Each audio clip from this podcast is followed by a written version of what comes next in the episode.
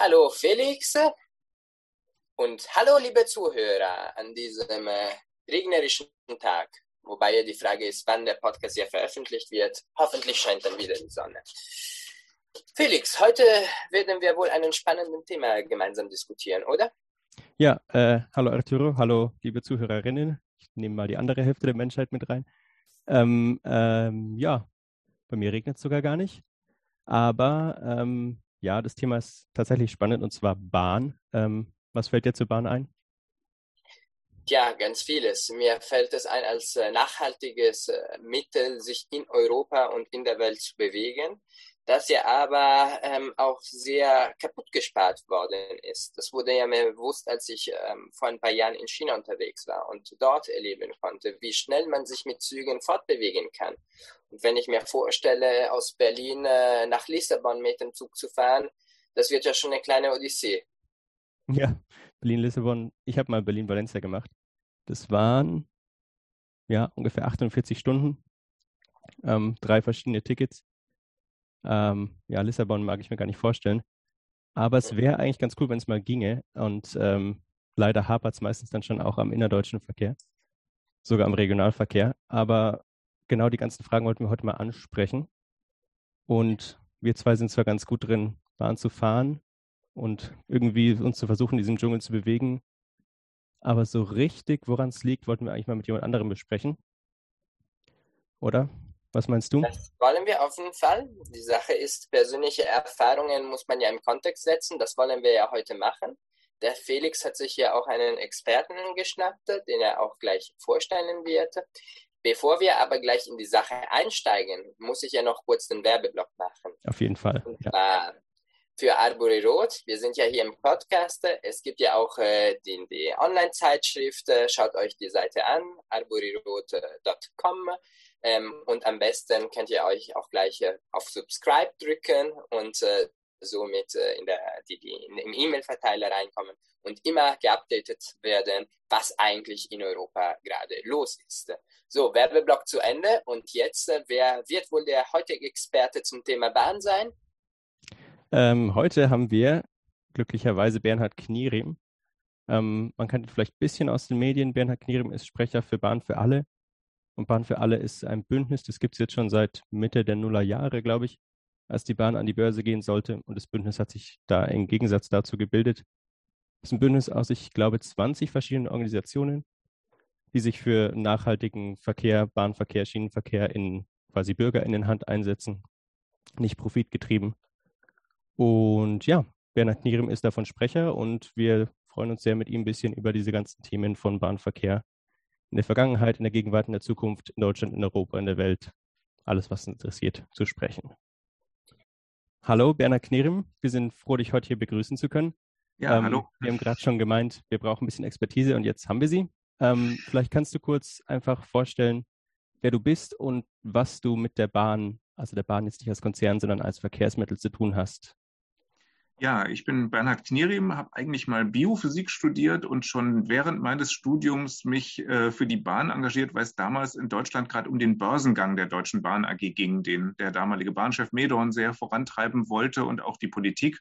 Und wir haben dann eine große Kampagne aufgebaut, die Kampagne Bahn für alle gegen diesen Bahnbörsengang. Und so bin ich eigentlich äh, stärker in die politischen Diskussionen um dieses Thema gekommen und ähm, habe aber parallel lange an der Uni gearbeitet und irgendwann für mich beschlossen, dass ich dieses politische Engagement in den Vordergrund stellen will und äh, ja, das zu meiner Profession mache. Habe dann auch nochmal Politik studiert, äh, ein Master of Public Policy äh, gemacht und ähm, arbeite jetzt einerseits mit dem Netzwerk Bahn für alle, was es nach wie vor gibt, was also aus dieser Kampagne übrig geblieben ist, wo wir uns einsetzen für eine bessere Bahn in öffentlicher Hand.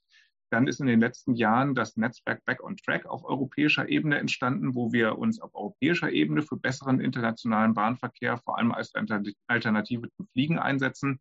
Und ähm, mein Geld verdiene ich als wissenschaftlicher Mitarbeiter im Bundestag, wo ich natürlich auch Bahnpolitik mache. Also das ist durchaus kompatibel. Da muss ich auch nichts anderes erzählen als das, was ich sonst in die mache. Perfekt. Und ihr habt ja, soweit ich es mitbekommen habe, äh, gewonnen in eurem Kampf gegen die, zumindest den Börsengang. Genau, ähm, den Kampf gegen den Börsengang haben wir gewonnen. Ehrlicherweise muss man sagen, das waren nicht nur wir. Da hat im Herbst 2008 eine gewisse Finanzkrise mitgeholfen. Aber es war damals dann klar, dass das Projekt eigentlich in der öffentlichen Meinung ganz breit abgelehnt wird. Und das war schon das Verdienst unserer äh, Kampagne. Und deswegen hat dieses heiße Eisenbahn-Börsengang seitdem niemand mehr angepackt. Und ich glaube, inzwischen sind uns alle bis hinein in konservative Kreise letztlich dankbar dafür, dass wir das verhindert haben. Denn jetzt in der Situation würden wir uns wahrscheinlich äh, äh, über eine Reverstaatlichung der Bahn Gedanken machen, die viel Geld kosten würde. Also in Großbritannien zum Beispiel ist ja gerade was Ähnliches äh, am Laufen. Da wird Great British Rail neu gegründet, weil sich eben diese Privatisierung, diese Franch das Franchise-System überhaupt nicht bewährt hat mit vielen Unternehmen. Und ja, so können wir hier in Deutschland zumindest die Bahn politisch noch steuern. Und das sollten wir auch stärker tun. Das ist eigentlich das, wofür wir arbeiten. Stichwort politische Steuerung vielleicht. Die Frage, es ist ja gut, dass es ja in der öffentlichen Hand ist. Es ist ja eine öffentliche Dienstleistung. Ich meine, es ist ja quasi ein Recht, sich äh, im eigenen Land bewegen zu können. Und mit eigenem Land meine ich natürlich die Europäische Union zumindest. Ja. Ähm, allerdings äh, äh sagte ich ja schon vorhin, äh, Felix und ich, wir sind ja zwar Laien, äh, was äh, Verkehrspolitik angeht, aber wir fahren doch sehr gerne durch Europa. Und wir haben ja verschiedene Anekdoten, was alles so schief läuft. Vor wenigem sollte ein guter Freund äh, von mir mich äh, in Sizilien besuchen, wo ich mal äh, war. Und tja, sehr schwer Ticket zu kaufen, aber dann fährt er aus Berlin los. Und was passiert? Eigentlich hätte er in Basel umsteigen müssen, um dann abends noch eine Fähre zu erwischen.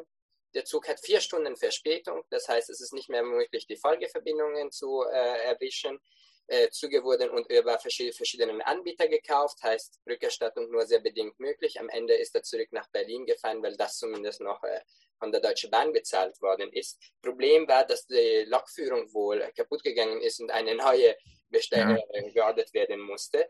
Ähm, ist das eigentlich symptomatisch für ein Kaputtsparen äh, der Bahn, wo die Infrastruktur einfach nicht mehr in der Lage ist, diese Pünktlichkeit anzubieten und wo öfters etwas kaputt geht? Das ist ja eine von vielen Anekdoten, ähm, die ja so ähnlich laufen. Was ist eigentlich alles in den letzten Jahren schiefgelaufen? Wir haben ja gesagt, die Privatisierung anscheinend nicht, aber wohl anderes. Genau, also wir haben die Bahn nicht formell privatisiert. Sie ist jetzt nicht tatsächlich ein börsennotiertes Unternehmen, aber sie ist von der Struktur eine Aktiengesellschaft und lange Jahre ist alles bei der Deutschen Bahn AG daraufhin ausgerichtet worden, möglichst viel Profit zu erwirtschaften. Und genau da sehen wir eigentlich das große Problem, denn einerseits ist am Streckennetz ganz viel weggespart worden. Also da ist die Instandhaltung nicht grob vernachlässigt worden, aber man hat nicht das getan, was man tun müsste. Also unsere Infrastruktur wird von Jahr zu Jahr älter und müsste eigentlich mal wieder ordentlich verjüngt werden. Da geht es zum Beispiel um Brücken, um Tunnels und auch um die ganz normalen Strecken, auch um Signalsysteme und sowas. Also da ist vieles ein bisschen vernachlässigt worden über die Jahre. Und das Gleiche auch bei den Zügen. Es ist auch an den Werkstätten eingespart worden. Dadurch äh, gehen die Züge nicht immer fehlerfrei morgens auf die Strecke. Manche können gar nicht auf die Strecke gehen. Das sind dann diese spontan ausfallenden Züge, die man hat da ist viel am falschen Ende gespart worden. Und wir sagen deswegen, diese Profitorientierung bei der Bahn ist eigentlich eine ganz grundsätzlich falsche Orientierung, sondern die Bahn sollte politisch gesteuert werden, nämlich ihr Ziel muss sein, einen flächendeckenden und zuverlässigen, qualitativ hochwertigen Verkehr im ganzen Land anzubieten. Also jetzt erstmal in Deutschland, aber natürlich sollte man das dann genauso auf die europäische Ebene erweitern. Und ähm, genau, das wäre jetzt gleich die zweite Frage, was ist da noch schiefgelaufen? Also ähm, tatsächlich müsste es überall möglich sein, unserer Meinung nach auch europaweite Tickets zu buchen, so dass eben der Freund dann ein europäisches Ticket gehabt hätte. Und wenn das dann passiert, das kann sicherlich auch bei einer sehr gut äh, instand gehaltenen Bahn passieren, dass er dann eben die vollständigen Fahrgastrechte hätte und letztlich die Verkehrsunternehmen als Gemeinschaft dafür verantwortlich sind, ihn weiterzubringen. Und ja, im schlimmsten Fall kommt er dann natürlich äh, Stunden später an, aber dass das quasi auf seine eigene Kappe geht, das ist eigentlich eine Riesenkatastrophe, denn das ist ein erheblicher Nachteil, den die Bahn gegenüber dem Luftverkehr Flugverkehr hat. Da buche ich ein Ticket und wenn der Flug nicht geht, dann kriege ich einen Ersatzflug oder so. Da habe ich eben durchgehende Fahrgastrechte und das muss auch bei der Bahn gewährleistet sein. Deswegen, ja, ist das die zweite Komponente, die dazu gehört. Also wir brauchen eigentlich ein europäisches Ticketsystem, so dass es möglich ist, den gesamten öffentlichen Verkehr in ganz Europa über einheitliche Tickets mit einheitlichen äh, Fahrgastrechten zu buchen. So ein bisschen wie die Schweiz das in einem Land umgesetzt hat, das sollten wir in ganz Europa umsetzen. Ja, auch mit einheitlichen Preisen. Ich habe es schon öfters gehabt, dass ich, ich bin mal nach Valencia gefahren mit dem Zug. Unbedingt. Ähm, und dann, je nachdem, ob ich über die spanische, die deutsche oder die französische Bahn gebucht habe, habe ich immer verschiedene Preise für denselben Zug bekommen. Manchmal war er noch gar nicht buchbar auf der einen Bahn, auf der anderen schon.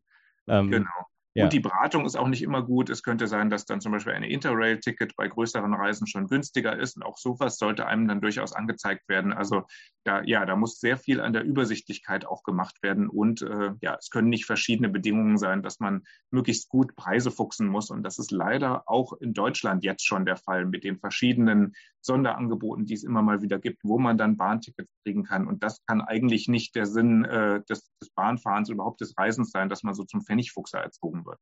Ja. Ich fand den ersten Punkt auch nochmal spannend äh, zu der, zu der Struktur der Bahn, weil, also ich fand es auch immer ein bisschen komisch, weil sie ist ja eigentlich privatisiert, also ist ja eine Aktiengesellschaft, gleichzeitig ist sie trotzdem noch in Staatshand. Also an sich schon so ein komisches äh, Doppelleben, was sie da führt. Ähm, und dann sagen ja auch viele, dass man eigentlich die ganzen Bereiche trennen müsste, weil man hat ja innerhalb dieses Bankkonzerns die Infrastruktur, die DB Netz äh, AG, glaube ich, ähm, die ja an sich ein natürliches Monopol ist und wo auch kein Wettbewerb irgendwie sinnvoll oder vorgesehen ist. Und dann hat man aber die ganzen Fernverkehr, Nahverkehr, wo dann teilweise Wettbewerb angestrebt wird, aber alles im gleichen Konzern. Ist das nicht auch ein Problem? Also der Konzern ist in vielfacher Hinsicht ein Problem, so wie er im Moment aufgestellt ist. Denn es gibt ja diese Teilung innerhalb des Konzerns, auch wenn sie nicht vollständig ist. Also die Leute, die den vollständigen Wettbewerb wollen, kritisieren das zu Recht, weil, weil das durchaus noch zusammenhängt. Aber die Bahn hat dann noch ganz, ganz viele Subunternehmen, die überhaupt nichts mit Bahnverkehr zu tun haben. Also sie betreibt internationale Logistik, fährt äh, Schiffe und fliegt Flugzeuge weltweit. Und das kann eigentlich überhaupt nicht der Sinn der Bahn sein. Also deswegen ist eine Forderung von uns auch, dass sich die Bahn auf das Kern Kerngeschäft, also das, was eigentlich ihr Name sagt, Deutsche Bahn konzentriert, gerne natürlich in Bezug auf die Nachbarländer und in Verbindung mit den Nachbarländern, aber eben nicht internationale Logistik, die mit Bahn überhaupt nichts zu tun hat, sondern nur das, was auf der Schiene läuft. Die Frage von der Trennung ist in der Bahnszene sehr umstritten. Also es gibt die Leute, die sagen, wir brauchen einen möglichst großen Wettbewerb auf der Bahn und deswegen müssen wir das Netz staatlich machen und den Rest privat, dass dann möglichst viele Unternehmen sich darauf tummeln. Das klingt erstmal verlockend, hat sich aber bisher nirgendwo wirklich bewährt. Das ist im Prinzip das System, was die Briten bis vor ein paar Monaten hatten. Die haben auch, also die mussten das Netz rückverstaatlichen. Das war ein ganz großer Fehler, dass man das privatisiert hat, weil das ist ganz groß in die Hose gegangen. Da ist viel an der Instandhaltung gespart worden. Aber seitdem waren die ganzen Bahngesellschaften immer noch privat. Das ist über solche Franchise-Verträge vergeben worden. Und das hat sich eben im Sinne von Qualität und auch Fahrpreisen für die Fahrgäste nicht bewährt. Und deswegen hat man da die Notbremse gezogen und das Ganze wieder zusammengebracht. Und das andere Extrem, wenn man sich jetzt mal die, die anderen Länder anschaut, ist eigentlich die Schweiz, wo alle Bahnen in öffentlicher Hand sind und worauf die Schweizer immer wieder hinweisen, auch integriert betrieben werden. Das heißt, dass immer Streckennetz und Bahnbetrieb zusammen geplant und gedacht und, und betrieben werden. Und das ist vor allem mit Blick auf viele neue Technologien, die wir jetzt kriegen, entscheidend. Zum Beispiel, wenn man jetzt dieses ETCS als neues Zugsicherungssystem einführt, das betrifft Züge und Streckennetz gleichermaßen, dann geht es darum, dass man jetzt das Streckennetz dafür ertüchtigt, dass man Dieselzüge von der Schiene verbannt. Wollen wir alle aus, aus Klima- und Umweltschutzgründen, damit man mit Akkutriebwagen, die aber ja an bestimmten Stellen laden müssen, bestimmte Ladeinseln, andere Infrastruktur brauchen. Also was ich sagen will, man kommt an ganz vielen Stellen dahin, dass man Innovationen bei der Bahn, also bei dem, beim Bahnbetrieb und auch beim Streckennetz zusammendenken muss. Und deswegen sagen wir, dass das auch in Deutschland als integrierte Bahn sehr viel besser funktioniert. Wenn die jetzt gleichzeitig ein profitorientiertes Unternehmen ist und in Konkurrenz mit anderen profitorientierten Bahnunternehmen steht, funktioniert das Ganze natürlich nicht gut zusammen. Deswegen ist unsere Vision die einer integrierten öffentlichen Bahn, die eben nach politischen Zielen gesteuert wird und vor allem dem Gemeinwohl dienen soll, und in dem Rahmen die Aufgabe hat, quasi eine schwarze Null zu schreiben. Also sie soll natürlich kein Geld verbrennen, was oft den Staatsbahnen vorgeworfen wird, nicht immer zu Recht, aber sie soll kostendeckend arbeiten. Und ich glaube, da kann man sich von der Struktur viel bei den schweizerischen Bundesbahnen abgucken, denn da ist es genauso, das ist ein integriertes Unternehmen, was das schweizerische Netz betreibt und die Züge und die auch immer wieder darauf hinweisen, dass sie es nur damit schaffen, eine extrem hohe Dichte im Netz, also so viele Züge wie in der Schweiz fahren auf keinem anderen Netz, und das kriegen sie hin ohne größere Verspätungen. Die kriegen das sehr, sehr zuverlässig hin. Und das geht eben nur, wenn man wirklich beides zusammen betreibt. Und deswegen ist das auch unsere Vision hier für Deutschland, also eine integrierte, gemeinwohlorientierte Bahn, statt dieses Wettbewerbs auf der Schiene, der tatsächlich in anderen Ländern gescheitert ist und auch im Nahverkehr nicht immer gut funktioniert bei uns. Da haben wir ja eigentlich schon ein ähnliches System über Ausschreibungen. Da fahren dann nicht verschiedene Unternehmen parallel, aber es fahren unterschiedliche Unternehmen auf verschiedenen Strecken und auch das hat nicht überall gut funktioniert und funktioniert nicht überall gut. Ja. Also eine rein empirische Analyse von meiner Seite muss ich dann zugeben, dass tatsächlich meine Erfahrungswerte genau das widerspiegeln, was Sie gerade erwähnt haben. Von mhm. allen Ländern, wo ich Europa zugefahren bin, ist es tatsächlich nur in der Schweiz, wo ich immer eine extreme Pünktlichkeit gehabt habe, wo ich auch noch weiß, die erste Male, wo ich in der Schweiz gefahren bin, äh, ich mir auch Sorgen gemacht habe, hm, fünf Minuten zum Umsteigen, das äh, ja. wir nicht schaffen. Würde Aber man in Deutschland nicht machen, ne? Genau, würde ich in Deutschland, mache ich auch in Deutschland tatsächlich nicht. Ja. Aber in der Schweiz ähm, mache ich es jetzt auch mit Sicherheit und bislang ist es immer gut gelaufen. Und da tatsächlich so fünf Minuten Umsteigezeit, äh, das ist für mich ein Zeichen der Qualität, dass es funktioniert. Genau. Aber die Schweizer lassen sich das auch was kosten, muss man sagen. Also die sind eben, haben dann bereitstehende Ersatzzüge mit Personal an den großen Knotenpunkten und selbst bei kleineren Verspätungen springt dann der Ersatzzug ein, um eben die ganzen Anschlüsse zu gewährleisten. Und das ist was, wo wir in Deutschland sehr weit von entfernt sind. Zum Beispiel Ersatzzüge ist sowas, was erheblich weggespart worden ist in den letzten Jahr, Jahrzehnten, muss man schon fast sagen. Und wo man aber, wo ich auch sagen muss, da ist die Deutsche Bahn schon deutlich besser geworden in den letzten Jahren. Die haben schon gesehen, auch wo die Probleme sind und arbeiten da stärker als vorher auf Zuverlässigkeit hin. Hm. Das ist aber spannend, also dass die, die Schweiz investiert ja allgemein viel mehr Geld, zumindest im ja. proportional irgendwie jetzt zu den EinwohnerInnen oder so, als Deutschland. Und gleichzeitig sagst du, dass in eurer Vision die Bahn in Deutschland kostendeckend ist. Ähm, warum muss sie eigentlich genau kostendeckend sein? Ich meine, der Straßenverkehr ist auch nicht kostendeckend vom, von Staatsgesicht ja. aus. Ähm, also das war vielleicht einfach billig machen. das alle. war ein bisschen missverständlich ausgedrückt. Also kostendeckend meine ich nicht, dass die Bahn einfach aus sich heraus alles erwirtschaftet. Das kann sie nicht. Und das muss man ganz ehrlich sagen, äh, war, glaube ich, auch Intention deiner Frage. Ähm, das macht kein Verkehrssystem. Die Straße ist ein Riesenzuschussbetrieb. Also selbst nach konservativen Rechnungen vom Umweltbundesamt ähm, subventionieren wir den Straßenverkehr jedes Jahr mit 60 Milliarden Euro. Wahrscheinlich sind es, wenn man anders rechnet, noch wesentlich mehr. Auch Flugverkehr, wenn wir über Kerosinsteuerbefreiung, Mehrwertsteuerbefreiung reden, wir subventionieren das alles massiv. Alle Flughäfen werden mit öffentlichen Mitteln aufgebaut und manchmal sehr teuer, wie wir in Berlin gesehen ja, haben. Berlin genau und, genau. Das heißt, letztlich geht es darum, äh, verkehrspolitisch Prioritäten zu setzen und zu sagen, wo stecke ich denn das Geld rein? Und wenn wir das Geld von der Straße wegnehmen würden und nicht mehr neue Autobahnen bauen, was im Zuge der Klimakrise einfach überhaupt nicht mehr nachvollziehbar ist, warum das überhaupt noch passiert, dann könnte man das Geld in die Bahn verlagern und ähm, was ich meinte mit dem kostendeckend heißt einfach, dass es dann Vereinbarungen zwischen der staatlichen Bahn und dem Staat als, als Haushaltsobrigkeit gibt, wie viel Geld dort reinfließt und welche Leistungen dafür zu erbringen sind. Das ist das System, wie die Schweizer das haben. Da gibt es eben vertragliche Vereinbarungen, was geleistet wird, für welches Geld. Und diese Ziele muss dann aber die, die Schweizer Bahn und so wäre unsere Vision auch die Deutsche Bahn dann eben auch erreichen. Also das, dafür muss dann auch geleistet werden. Es geht nicht darum, einfach nur Geld reinzupumpen und dann mal zu gucken, was passiert. Es geht wirklich darum, das zu steuern. Mhm. Also man sagt dann sozusagen Zielkorridor für so und so schnell von dort nach dort und zu den und den Preisen in dem Takt sozusagen und das genau. muss dann funktionieren. Genau, man könnte zum Beispiel sagen, jede Stadt ab einer bestimmten Größe muss im Stundentakt, ab einer bestimmten kleineren Größe im Zweistundentakt an den Fernverkehr angebunden werden, was, was wir im Moment in Deutschland nicht haben. Wir haben Großstädte wie Chemnitz, die gar nicht an den Fernverkehr angebunden sind. Das ist absurd. Und ähm, genau, welche Zuverlässigkeit dabei mindestens erreicht werden soll. Man könnte sagen, ein einheitliches Tarifsystem im ganzen Land, was übersichtlicher sein sollte als das jetzige. Da fallen einem, denke ich, Kriterien ein, die klar messbar sind und wo man dann eben die Zielerreichung feststellen kann. Und wenn bestimmte Ziele nicht erreicht werden, muss man sich da eben unterhalten, wonach gesteuert, gesteuert werden kann. Würde man vielleicht noch eine grundlegende Kritik an dieser Stelle äußern an, an die deutsche, aber auch europaweite Politik, wie sie ja gerade betrieben worden ist. Äh, du hast ja, Bernhard, gerade richtigerweise nochmal gesagt, es ist ja so, dass gerade ähm, ja auch der Flugverkehr und der Straßenverkehr massiv subventioniert ist. Und ich ja. anhand dieser Geschichte ja, Reise nach, nach, nach Sizilien, also man fliegt ja wirklich gerade in Berlin, also Hinfahrt eben nach Sizilien, Gefahr mit äh, Lokführung funktioniert nicht, keine Ersatzzüge und dann kommen vier Stunden Verspätung zustande. Ähm, ich muss ja zugeben, ähm, bei der Rückfahrt bin ich ja vor wenigen tatsächlich zurückgeflogen aus, aus Süditalien. Ähm, Und wo komme ich an? Ich komme an im BER, ein riesen Flughafen, wo ich zehn Minuten lang spazieren muss, alles nagelneu und es ist wüstenleer. Äh, wo, wo, wo, ja. wo, man sieht, wie die Leute verloren sich rumschauen und versuchen zu verstehen, wo man das Gepäck abholen äh, soll.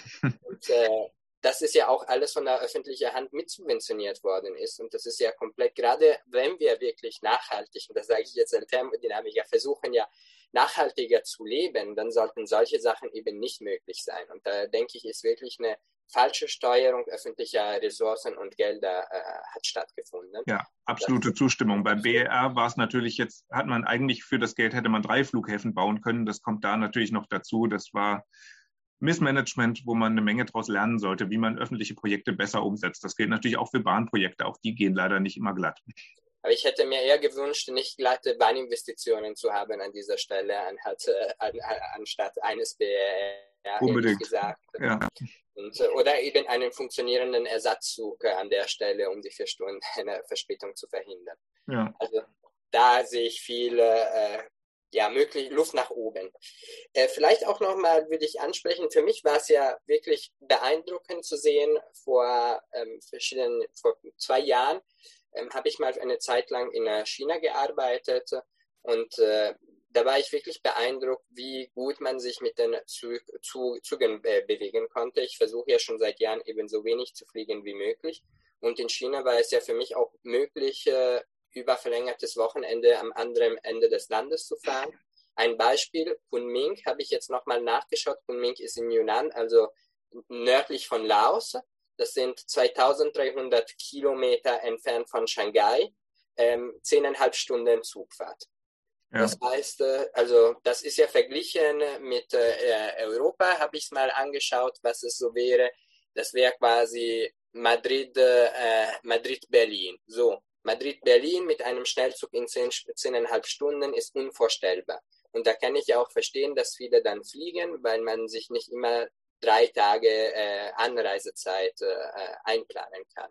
Ja. Weiteres Beispiel, die berühmte Strecke äh, Shanghai-Beijing. Das sind ja viereinhalb Stunden und das ist so etwas wie die Strecke Berlin-Florenz. Da mhm. habe ich auch noch einmal gerade nachgeschaut äh, vor diesem äh, Treffen, wie lange würde es in Europa äh, dauern. So Berlin, Florenz sind 16 Stunden. 16 mhm. Stunden verglichen mit viereinhalb. Natürlich ist dieser Vergleich ein bisschen populistisch im Sinne, Florenz ist ja nicht so wichtig wie Beijing äh, und Shanghai.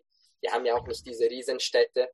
Aber immerhin ist es ja ein Faktor 3. Also selbst äh, durch diesen Tricks mit der Größe der Städte, Faktor 3 ist dadurch nicht zu erklären. Ja. Kann man etwas aus äh, China lernen? Ähm, eher nicht. Wo, hey, wo sind eigentlich die Probleme bei den äh, was ich in China erlebe und was mich sehr positiv beeindruckt hat und was ich auch übrigens in Italien gesehen habe, als äh, der Schnellzug Mailand-Rom eingeführt worden ist, dass man somit konkurrenzfähig zu den Flügen wird. Und das meinte ich auch vorhin mit der Anekdote BR. Für mich ist es auch wirklich eine Priorität, wenn wir jetzt die Ziele, die uns als EU gesetzt haben, äh, emissionsneutral bis 2050 zu werden, dann müssen wir schauen, dass wir wirklich eine Alternative zum Fliegen anbieten und Fliegen bewegt sich auf Hauptknoten. Und wenn ja. ich so eine Strecke zwischen den großen Knoten schaffe, wo der Zug wirklich konkurrenzfähiger wird, kann ich Flüge teilweise ausschalten, ohne sie verbieten zu müssen. Ähm, davon sind wir in Europa noch sehr weit entfernt. Wieso ist es in China anders? Ja, also die Frage war ja, können wir von China lernen? Ich glaube, wir können lernen, aber im Positiven wie im Negativen. Denn so ein Schnellzugnetz, wie China das aufgebaut hat, über ganz Europa zu ziehen, würde ich äh, auch ablehnen, und zwar vor allem auch wieder aus Klimagründen. Denn man darf nicht vergessen, dass der Bau solcher Hochgeschwindigkeitsstrecken auch enorm klimaschädlich ist. Der ist nicht nur kostenintensiv, das Geld könnte man beschaffen, wenn man sagt, das sind äh, politische Prioritäten, aber gerade, also je schneller die Strecke ausgebaut wird, wenn man dann gerade über 300 Stundenkilometer kommt, dann muss die ja eigentlich schnurgerade verlaufen. Das heißt, man braucht wahnsinnig viele Tunnels und Brücken und die sind besonders wegen Stahl und Zement besonders CO2-intensiv. Deswegen wäre mein Plädoyer zu sagen, was haben wir schon in Europa und was können wir davon gut nutzen?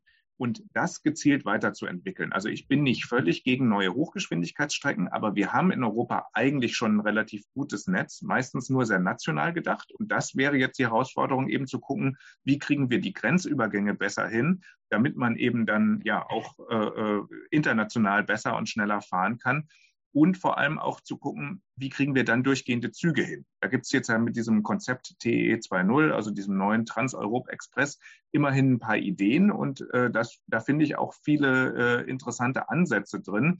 Aber ähm, das würde letztlich noch nicht ausreichen, so wie es jetzt vorgeschlagen ist. Also was mir oder uns vorschweben würde, wäre eben tatsächlich ein gezielter Ausbau des europäischen Netzes dort, wo noch Lücken sind aber nicht zu sagen, wir müssen jetzt eine absolut eben sowas wie in China absolut neu bauen. Da gibt es auch Leute, die das propagieren, die sagen, wir müssen Berlin, Paris in vier Stunden fahren. Das würde wirklich heißen, man müsste eine komplette Neubaustrecke letztlich ohne irgendwas auf dem Weg dort äh, zu beachten bauen. Und da wäre ich absolut dagegen. Ich würde eher sagen, wir streben nicht diese vier Stunden an, sondern gucken, was ist realistisch. Das sind wahrscheinlich dann sechs Stunden, was auch schon, glaube ich, eine sehr attraktive Reisezeit wäre. Also ich glaube, ein bisschen Entschleunigung gegenüber der Flugzeugzeit können wir uns durchaus leisten, zumal man im Zug eben wirklich äh, quasi 100 Prozent Arbeitszeit nutzen kann, vor allem wenn das WLAN funktioniert. Und ähm, das könnte man dann eben tatsächlich umsetzen unter äh, Verwendung der bestehenden Strecken, die ja schon da sind. Denn das wäre absurd, diese bestehenden Hochgeschwindigkeitsstrecken, die ja auch mit viel CO2-Aufwand gebaut worden sind, jetzt nicht zu nutzen. Also was tatsächlich das Ziel dann sein könnte, wäre ein europäisches Netz von Tages- und vor allem auch Nachtzügen. Denn bei Reisen, wo es über acht Stunden geht, ist es absolut sinnvoll, über Nacht zu reisen. Dann gewinnt man einfach die Tage auf beiden Seiten und ähm, die Reisezeit äh, vergeht eben sehr schnell. Und das muss alles zusammengedacht werden, so dass man dann eben auch die Langstrecken äh, miteinander, äh, ja, dass man auch die Langstrecken eben mit der Bahn fahren kann. Und was dazu auch, glaube ich, aus meiner Sicht sinnvoll wäre, wäre zu gucken, an welchen Stellen kommen diese Züge sinnvollerweise zusammen, so dass ich dann sogar auch mehrere dieser Züge hintereinander verwenden könnte. Also wenn ich jetzt Berlin-Madrid fahren will, dann gibt es vielleicht einen Nachtzug Berlin-Barcelona. Ich glaube, das wäre nicht äh, äh, völlig absurd zu denken. Und der müsste dann eben einen guten Anschluss nach Madrid oder genauso eben in andere spanische Städte oder bis nach Portugal haben. Und ähm, ja, so in diesem Sinne sollte man eigentlich darüber denken, dass man auf allen europäischen Strecken dann ein attraktives Angebot machen kann. Aber diesen Ausbau wie in China würde ich in der Form nicht umsetzen, sondern wirklich ja, gucken, wo macht der Ausbau des Netzes, was wir haben, Sinn, um es weiter zu verbessern. Und wie ist es dann möglich? Weil meines Wissens ist es so, in Italien, Spanien, Frankreich sind die Schnellzüge meistens auf gesonderten Netzen. Da fährt man dann immer auf irgendwelchen Wellen, immer kerzengerade, wie du gerade auch gesagt hast. Und meistens auch ohne Verspätung. Also ich hatte da selten dann Probleme, weil wahrscheinlich auch keine Nahverkehr oder Güterzüge irgendwie mit in Konkurrenz stehen.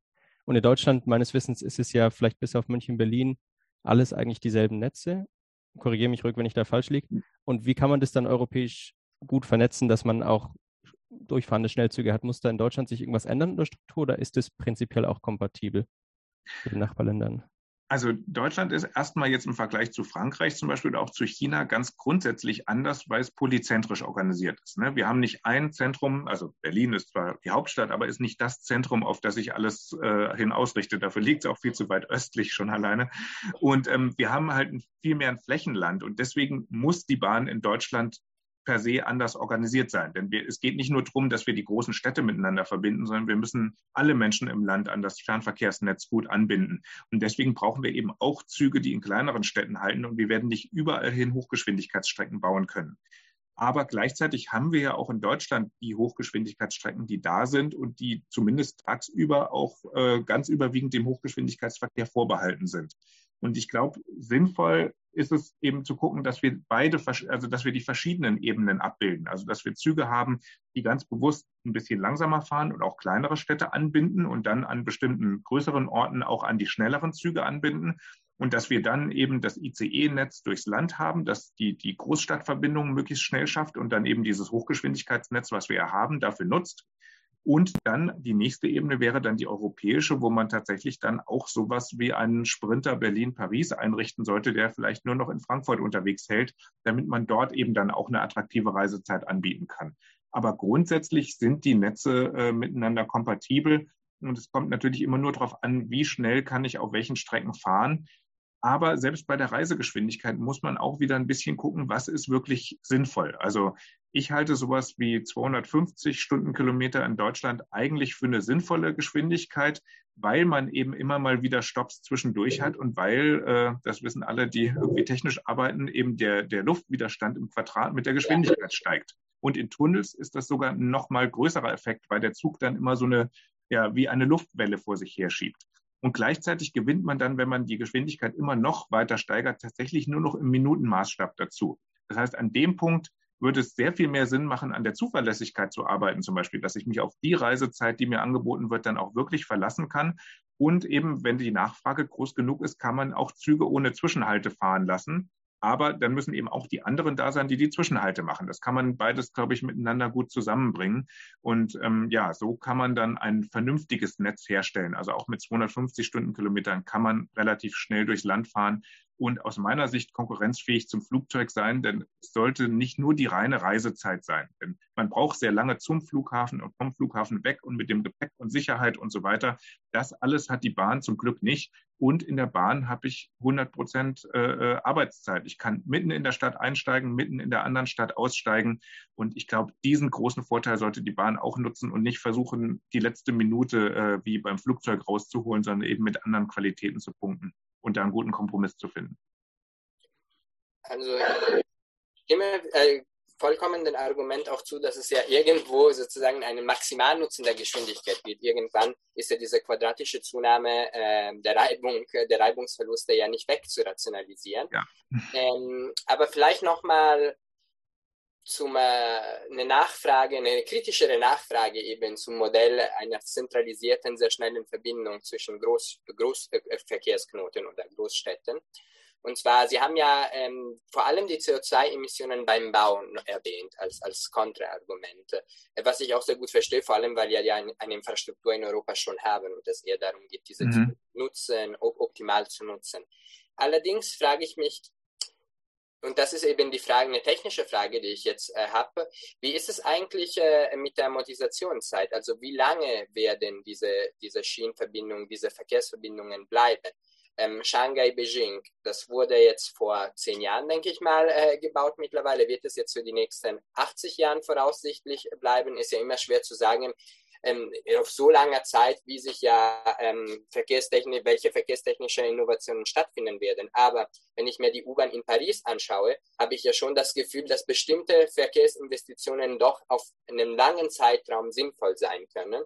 Und insofern, der Frage der CO2-Emissionen muss ja auch immer in dieser Perspektive gesehen werden. Wenn jetzt China für die nächsten 50 Jahren ähm, eigentlich nicht mehr an äh, Emissionen rein investieren muss in dieser Strecke Beijing-Shanghai, dann würde ich ja die Kosten anders betrachten, als wenn es in zehn Jahren wieder von neu anfangen muss. Ja, das ist absolut richtig. Also die, bei Verkehrswegen muss man immer sehr langfristig denken. Also man muss, glaube ich, eine Perspektive von 100 Jahren und mehr immer haben. Und wenn wir sehen, das Schienennetz, was wir heute in Deutschland haben, ist eigentlich ganz überwiegend vor über 100 Jahren aufgebaut worden. Und da sind leider eher Strecken weggefallen und dazugekommen sind eben nur die neuen Hochgeschwindigkeitsstrecken, wo man es dann eben weiterentwickelt hat.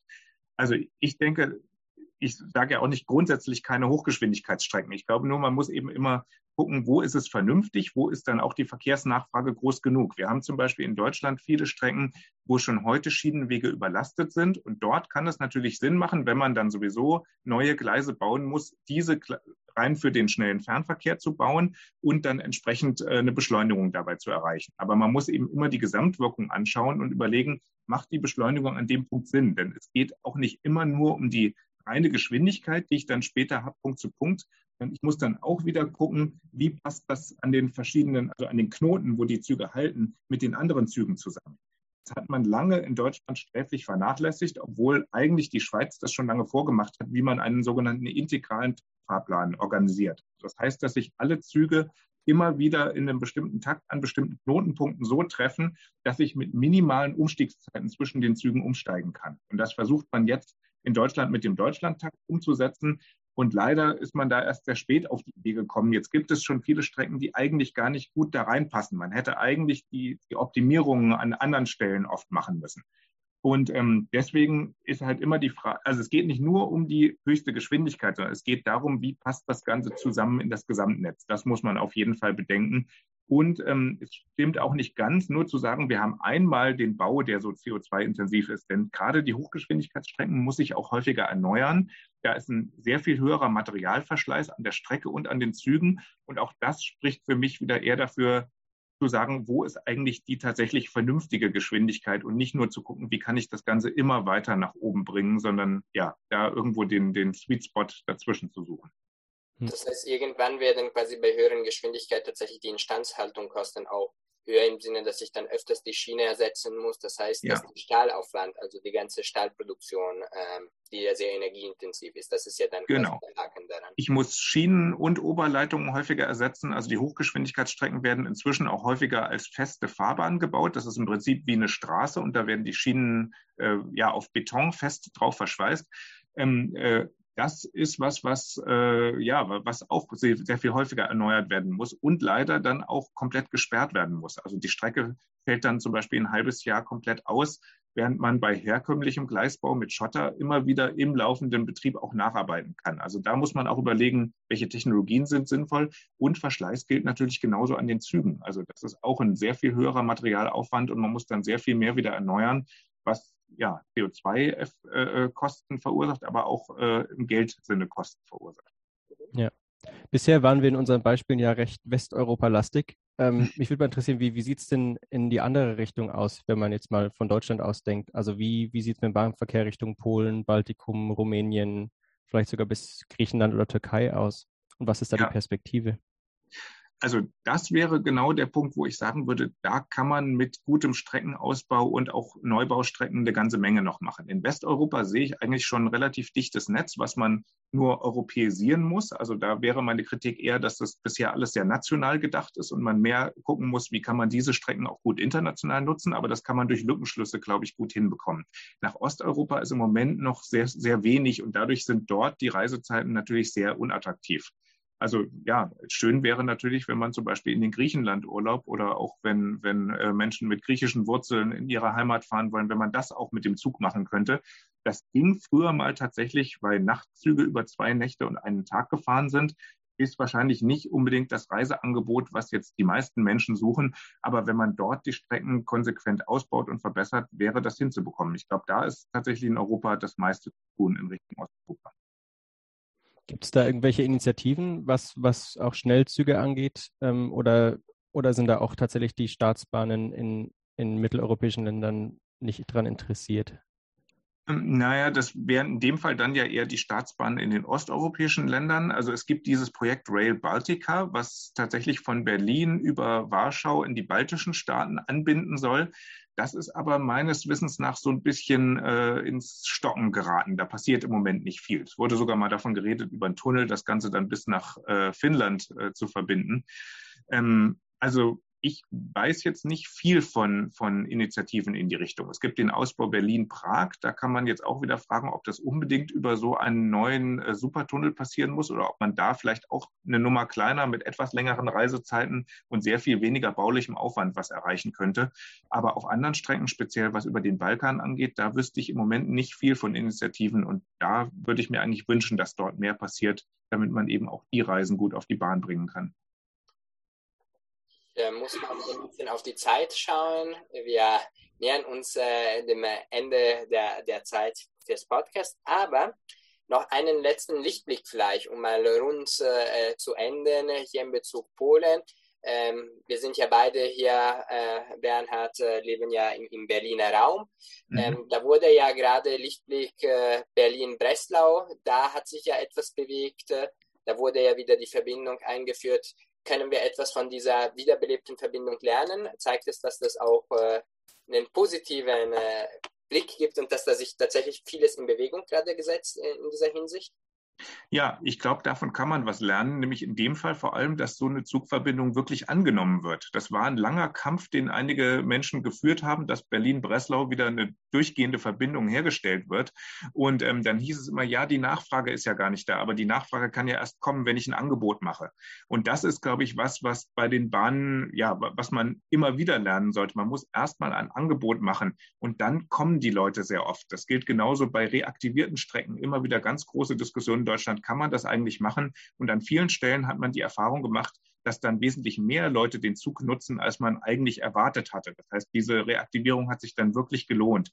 Und ich glaube, genauso geht es eben um Angebote auf dem bestehenden Streckennetz. Also was wir eben skizziert haben in Richtung Osteuropa, man müsste da was im Ausbau machen, ist absolut richtig. Ich glaube, dafür sollte man politisch arbeiten. Das ist aber eher Maßstab von Jahrzehnten, bis man da wirklich was erreicht. Man kann aber auch auf dem bestehenden Netz jetzt gute Angebote machen. Und da stehen eben wieder die Nachtzüge ganz erheblich im Vordergrund, weil man eben sehr schnell dann in größere Reisezeiten kommt, aber die sind absolut kompatibel mit dem, was da sind. Das heißt, man kann auch jetzt ein Angebot machen und dann gleichzeitig daran arbeiten, das zunehmend zu verbessern. Und ich glaube, das sollte so ein bisschen unser, ja, unser Motto in ganz Europa sein. Erstmal das nutzen, was da ist und das Angebot sofort machen und nicht immer auf das warten, was vielleicht mal in einigen Jahrzehnten da ist und so lange weiter fliegen. Das ist im Zuge der Klimakrise nicht die Lösung.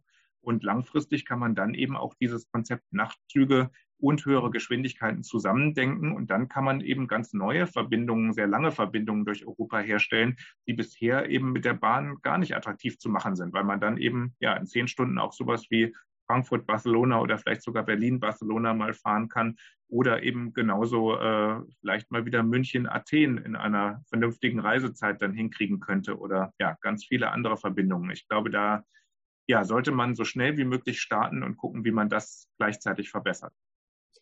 Dann vielleicht eine letzte Abschlussfrage, da Sie nochmal meine Neugier, Sie haben ja Nachtzüge angesprochen. Super, ich bin ja auch öfters, so, so wann ich kann, kann fahre ich ja auch gerne Nachtzug. Aber es gab ja keine Deutsche Bahn-Nachtzüge mehr. ÖBB hat ja. sie ja angeboten, äh, super bequem. Wann sehen wir wieder Deutsche Bahn-Nachtzüge? Tja, das ist eine große Frage. Wir haben ja eine große Kampagne gemacht damals gegen den Wegfall der Nachtzüge und sind wirklich nicht wirklich ernst genommen worden, hatte ich das Gefühl von der Deutschen Bahn. Die haben nur gesagt, das rechnet sich nicht mit den Zügen und die müssen weg. Und ähm, so ein bisschen haben wir, glaube ich, auch da mit unserer Kampagne was erreicht, nämlich dass die ÖBB sich getraut hat, das zu machen, dass wir denen gezeigt haben, es gibt aber doch die Nachfrage, die Leute sind da. Also zum Beispiel der Zug Berlin-Paris oder genauso Hamburg und München nach Paris, die waren bis zur, Still, zur Stilllegung durch die Deutsche Bahn regelmäßig ausgebucht. Also es hat nie an der Nachfrage gefehlt. Und zum Glück hat die österreichische Bundesbahn da genug äh, Mut gehabt zu sagen, wir machen die Flucht nach vorne, wir übernehmen viele Wagen von der Deutschen Bahn und sie fahren bisher äh, recht erfolgreich damit. Und ich glaube, jetzt ist das Ziel, das Ganze europäisch zu vernetzen. Die österreichische Bundesbahn kann nicht in ganz Europa die Nachtzüge alleine anbieten. Die sind immer auf Kooperationen angewiesen. Das ist sowieso im Bahnbereich immer essentiell. Die Unternehmen müssen zusammenarbeiten und nicht gegeneinander. Und ähm, dann hoffe ich, dass wir irgendwann auch die Deutsche Bahn wieder dazu kriegen, im Moment sieht es noch nicht so aus. Die sind nicht bereit, neue Nachtzüge anzuschaffen, in das Geschäft einzusteigen. Vielleicht auch so ein bisschen, weil es eben damals so umstritten war und weil sie letztlich zugeben müssten, dass sie einen riesengroßen Fehler gemacht haben. Aber ähm, Deutschland ist total wichtig, weil es mittendrin ist und so viele Verbindungen hier durchgehen. Und es wird nur in einer engen Kooperation auch mit der Deutschen Bahn gehen, wenn wir wirklich so ein richtig gutes Netz wiederherstellen wollen.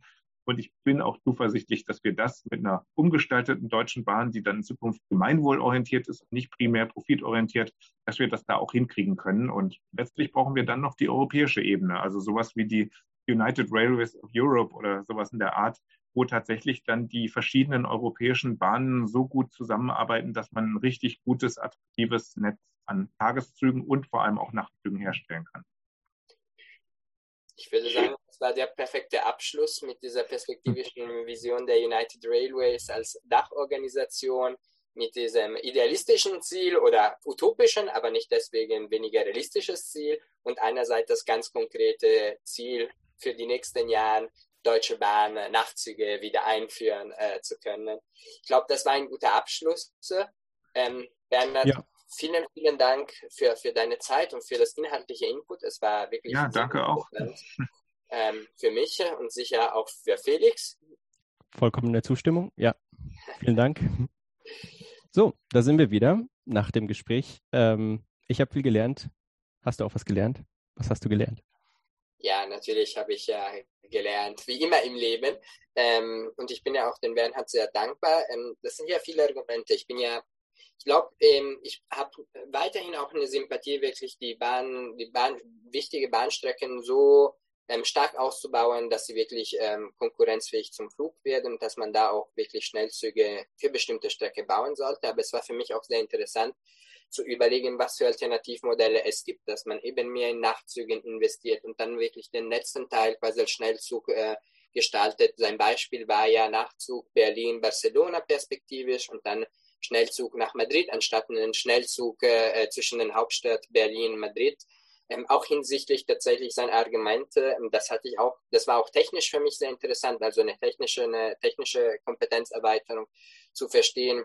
Gut, alles neu zu bauen sind CO2-Emissionen, aber auch in der Instandhaltung sind natürlich äh, die Kosten, sowohl die Klimakosten, also die emissionsbedingten Kosten, als auch die wirtschaftlichen und Zeitkosten, weil ja die Strecke unterbrochen werden muss, äh, unterbrechen, äh, unterbrechen werden muss, sind einfach höher, wenn man solche Schnellzüge hat, die 300, 350 Kilometer pro Stunde fahren.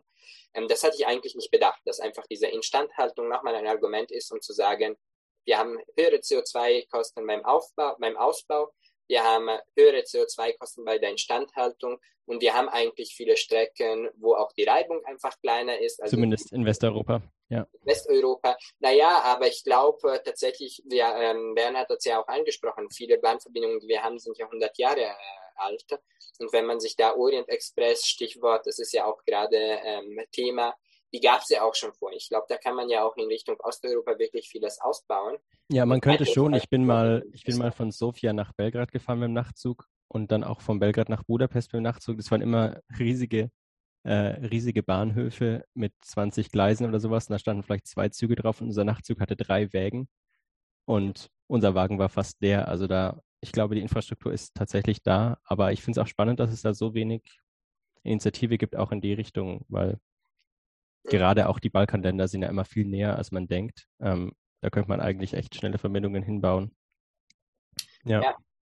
Was für mich auch noch sehr interessant war, auch da war dieses Vergleich mit der Schweiz, wo es dann in öffentlicher Hand ist äh, ähm, und es tatsächlich und ich ja wirklich an, mein, an meiner Erfahrung auch wirklich einen Messwert habe. Und da kann ich eben wirklich sagen, diese fünf Minuten Umsteigezeiten, die klappen. Ähm, ja. Insofern kann ich da sagen, okay, in der Schweiz funktioniert es und dann müssten wir vielleicht wirklich abschauen, wie, wie sie es da machen und das auch als europäisches Modell vielleicht zum Vorbild nehmen ähm, und da eben unsere, unsere die vorhandene Infrastruktur besser nutzen. Und was hast du alles, also was hat dich vor allem beeindruckt und, und was hast du dazu gelernt? Ja, vor allem, also ich fand es gut, dass es einen pragmatischen Ansatz gab, weil ich habe schon viel gelesen für Leute, die dann Nachtzüge überall oder ein neues Schnellzugnetz überall immer mit einer sehr festen Meinung. Ich fand es sehr sympathisch und auch überzeugend, dass Bernhard eben gemeint hat, wir machen dort das, was je nachdem sinnvoll ist, also vielleicht in, Richtung Baltikum eine neue Schnellzugstrecke, aber vielleicht nicht Richtung Frankreich, sondern je nachdem, was wir halt dort haben, einfach ähm, besser ausbauen. Hm, was ich auch spannend fand, ist, dass ich tatsächlich auch ähm, viel mehr von dieser Trennung von Netz und äh, Betrieb gehört habe mit dem Wettbewerb, wie es die Grünen fordern, wo Bernhard ja auch klar dagegen war, was ich auch nachvollziehbar finde, wenn man es vergleicht mit anderen Bahnen, wo es eben nicht diesen ähm, privatisierten äh, Betrieb dann gibt. Aber ich habe mich auch gefragt, wie, das, wie einfach es ist, das zurückzurollen, weil gerade in den Regionalverkehren hat man es oft schon so, dass ich das Gefühl habe, es ist ein großer Teil der Nahverkehrszüge ist tatsächlich jetzt schon privat die müsste man ja einzeln alle wieder privat, äh, einzeln wieder verstaatlichen oder wieder irgendwie zusammenführen. Also ich glaube, es ist auch schon großer Aufwand, diese ganze, diesen ganzen Wettbewerb auch im Nahverkehr wieder zurückzudrängen. Ähm, aber definitiv eine interessante Vision. Ähm, was ich mir noch gefragt habe, ich bin nicht dazu gekommen zu fragen, ob man auch schnelle Nachtzüge haben kann weil meiner Erfahrung nach sind die Nachtzüge tatsächlich immer so ein bisschen. Sehr langsam, stimmt, sehr das habe ich auch gedacht, mega langsam. Ja, tatsächlich, das wäre, ich merke schon, es gibt ja sehr viel, was wir eigentlich zum Thema auch nochmal besprechen könnten, was für Modelle es gibt. Ich glaube, das ist auch definitiv nicht das letzte Podcast äh, zu, zu diesem Thema. Ich denke auch, es ist Verkehrs- und, und gerade Zugverbindungen sind meiner Meinung nach ein konkretes Thema, wo sich die Frage der europäischen Identität, dieses Zusammenhörigkeitsgefühl wirklich durchdekliniert.